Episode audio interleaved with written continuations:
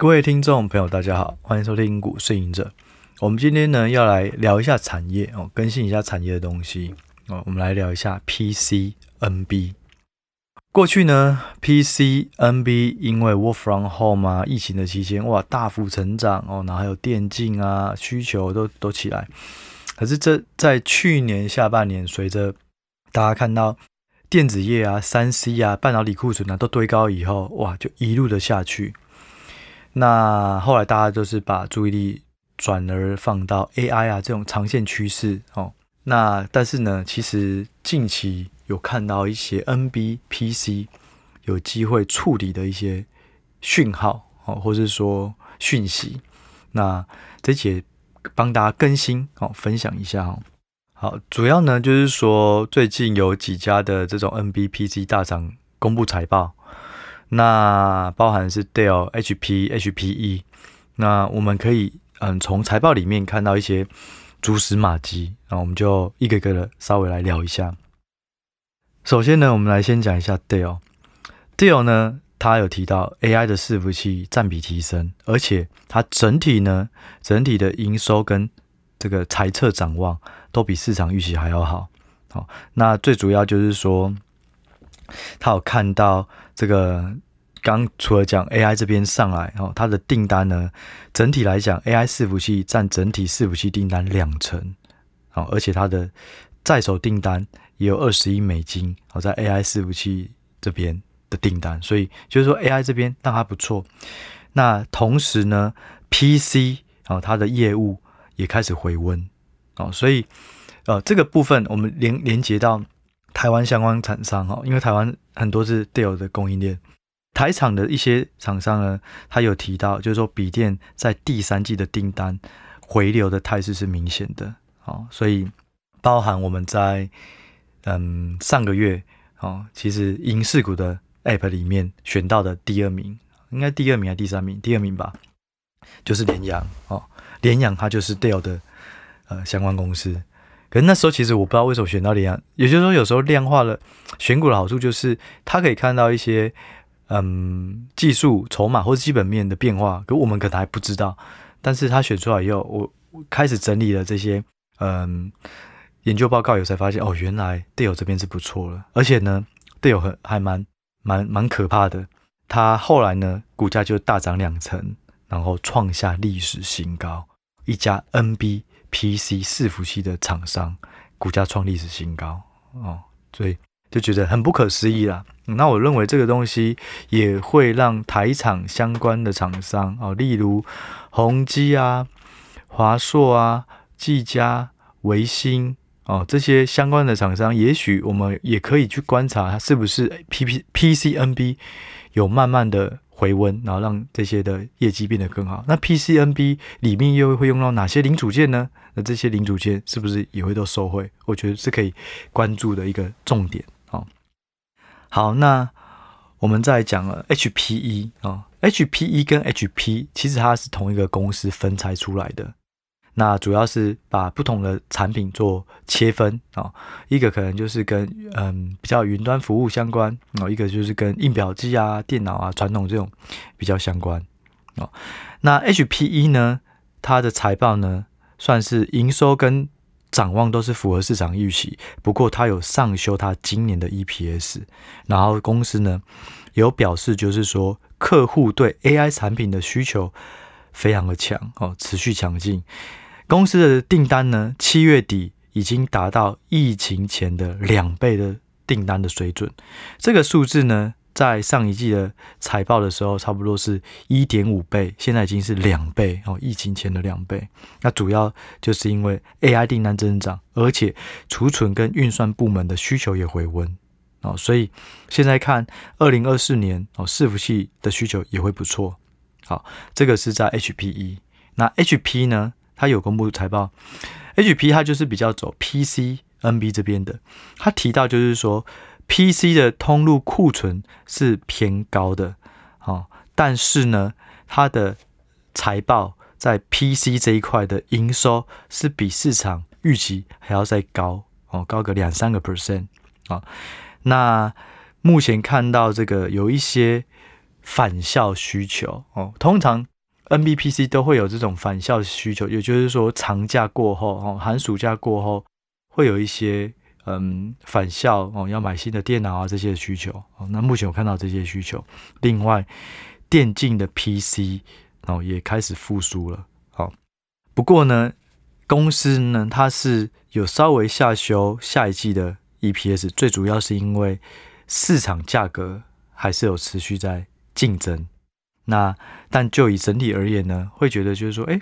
好像并不是普遍都是看坏，而是财测有上修，或是展望有一些乐观。但 PC 呢，需求有回稳，可是价格还是不好哦，因为底部你要翻身，不可能价格马上上涨，它可能掉价是一个一个一个过程。所以整体而言，发现嗯，PCNB。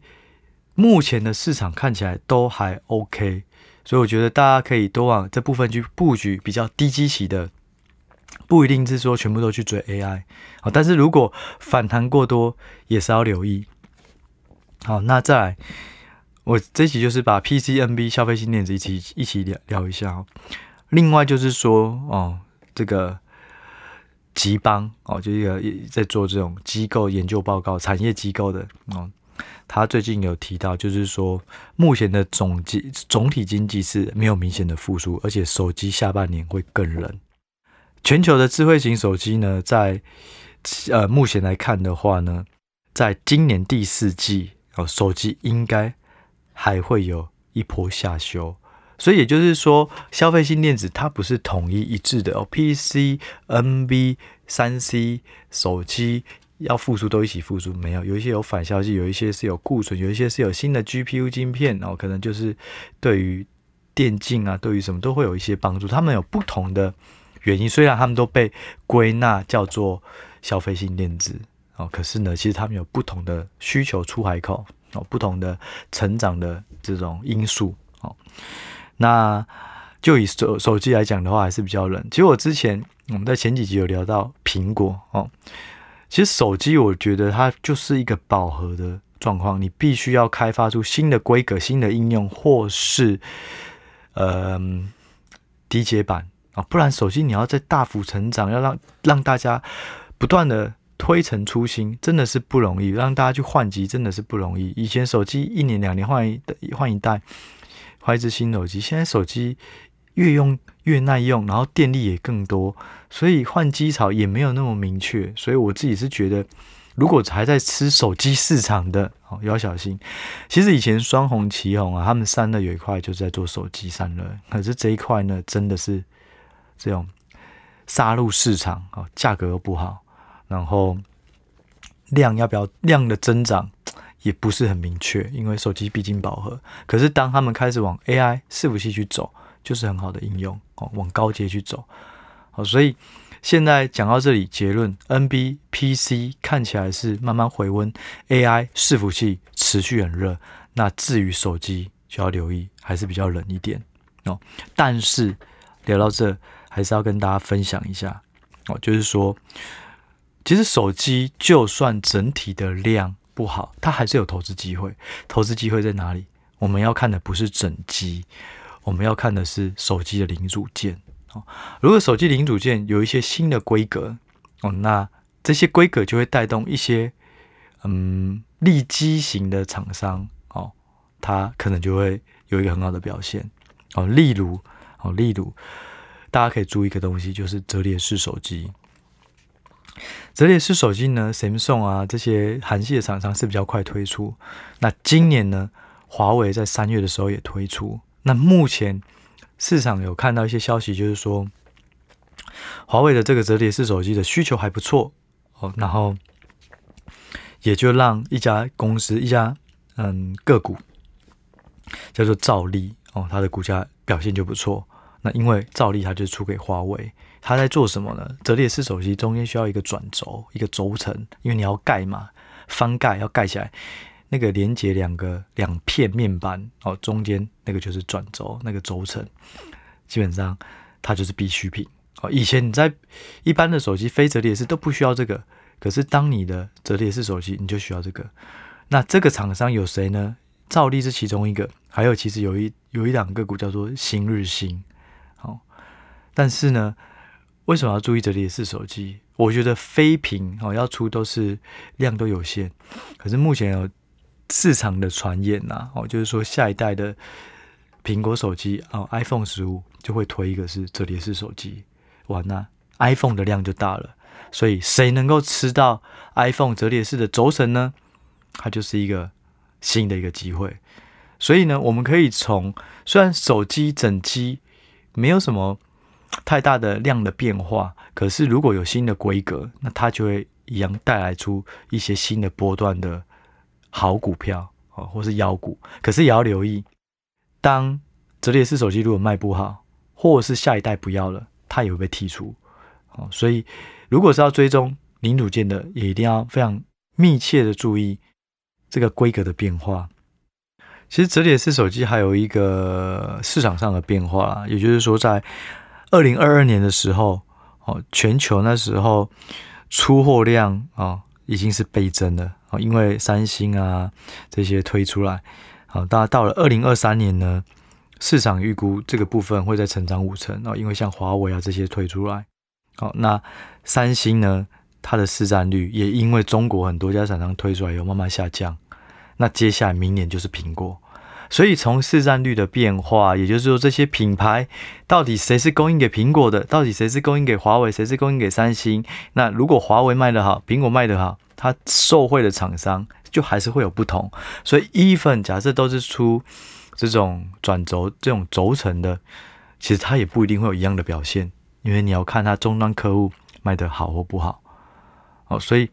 整体来讲的话，就是说 PCNB 哦，它有复苏。那手机这边有掉，但是其实我们都可以再荡到更细节去看哦。就例如啊，我再举一个例哦，就是说电动车啊，最近也是非常的。竞争哦，比亚迪啊，在中国市场也别窜升第一名，然后它也不断的积极，像就去扩日本市场啊，不同的市场。那特斯拉呢，它也开始遇面临到更多的竞争。那欧洲车厂啊，日本车厂也更多要往电动车啊这种去走，然后开始要做辅助功能啊，自驾车。你要想哦，其实一年的车子全球就差不多是八千万台，整整体的总量是不变的哦。但是呢，但是你往车用电子走。它就这个规格的转变，就会带动了很多车用电子的厂商，哦，那包含哦像线速厂哦或感感测器厂商，因为你一台车需要需要更多的感测器，哦，那还有就是说什么，像是那个那个计算机，哦，我们要知道，其实不管是特斯拉或是电动车，你要开始要大量的机，因为你有你有辅助的功能嘛，你就要开始大量的。运算这台车的相关资讯，或是路况哦，周遭的相关资讯。你要走到自驾车，这台计算机啊，主机车子里面的主机绝对会越来越强大，也必须要越来越强大。那这部分呢，你可能就需要更好的晶片，更好的传输通讯，还有就是更好的散热。因为车子过热就容易可能会产生其他问题。如果主机出现问题，那完了。现在未来车子都是由电脑控制。那车就很容易有一些事故，所以车子的总量是不变的。那我们的投资没有那么狭隘，只看整体的量，你可以切到细节，发现有新的规格，而且是长线的变化，那就可以从这些趋势，从这些规格的演进，再去找投资机会。像我之前有提到，从这种一般车哦，燃油车转到电动车，再到自驾车哦，它所使用的雷达。一定会越来越多，一一定会越来越多哦，包含是这种视觉的哦，图像的这种雷达，另外一个就是这种呃声波的雷达，还甚至是光达，这种一定会越用越多，所以相关的厂商它也是一个投资机会。可是同时也要去看这种雷达到底好不好做，会不会进入门槛很低，或是很多厂商都已经在做了，那这样的话可能就未必是一个好的产业。所以规格。知道是哪些，然后它的市场有多大，接下来就是分析厂商，好，就然后进入门槛，有几家可以提供这个东西，到底难不难做？当整个配套措施找下来以后，你还是可以找到投资机会啊。所以不是说好像我们都看总量哦，没有成长，就很像加权指数。加权指数假设都没动哦，都在一万六，可是一定会有一些个股会动，因为每一档个股它所受惠的产业、所受惠的客户都不同。那一样，一个总量不变的手机市场、车用市场，一定也是如此。那 even 是伺服器市场也开始有切分 AI，有切分传统伺服器，那 AI 这边又成长得更快。好，所以借由这一集。啊，除了在跟大家更新消费性电子各种的状况以后以外，也希望分享给大家知道，就是说有时候，嗯，很多东西哈，魔鬼藏在细节里，很多投资机会是可以从中间再去一层一层的剥丝抽茧，然后去找到投资机会。好，那最后面呢，呃，我也推广一个活动哦，就是说在关于我的 App 哈，股市应者 APP。那在九月二十一号到九月二十八号，搭配 C Money 啊，C Money 他们每一年都会有一个比较大的活动，叫做教师节活动，然后会帮 App 做一些这个折扣。那在九月二十一到九月二十八，我的 App 呢也会开放年订阅哦，九九九九哦。那如果你以单月九九零来看的话，如果十二个月一年是一一八零零哦，所以它目前会以九九九九来做销售。那另外以季订阅来讲呢，也会从现在二八五零会变成二七八八，有一些小小优惠。那嗯，在九月二十七哦晚上七点，我也做，我也会做一场直播。那因为我们其实在九月底哦，九月二十上下。我们的 APP 也做了一个扩充版啊，多了三个功能哦，所以呢，我也会在九月二十七晚上七点啊做直播。那所所以如果有兴趣的啊，或者是对 APP 想了解更多的，都欢迎看直播。那直播里面呢，就会包含介绍这些扩充功能哦。那扩充功能我简单讲，就是包含第一个会多了一个口袋名单哦，过去是有银饰股。还有价值股清单，它会多一个口袋名单。所谓的口袋名单，就是我们团队针对于入选的这些影视股哦，里面哪些不错的，我们就把它放在口袋名单，让大家能够更快的去阅读、研究、学习。好，那第二个功能呢，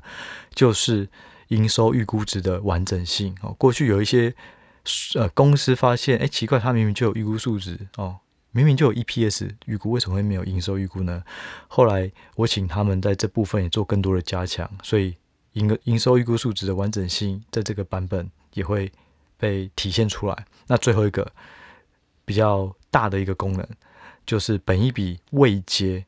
过去只有五年。所以有会导致说，这五年内才挂牌的，它就没有本益比位阶。另外就是说，这五年内可能有亏损的，它也没有办法显示。所以呢，我们就多做一个，就是可以选五年，也可以选三年。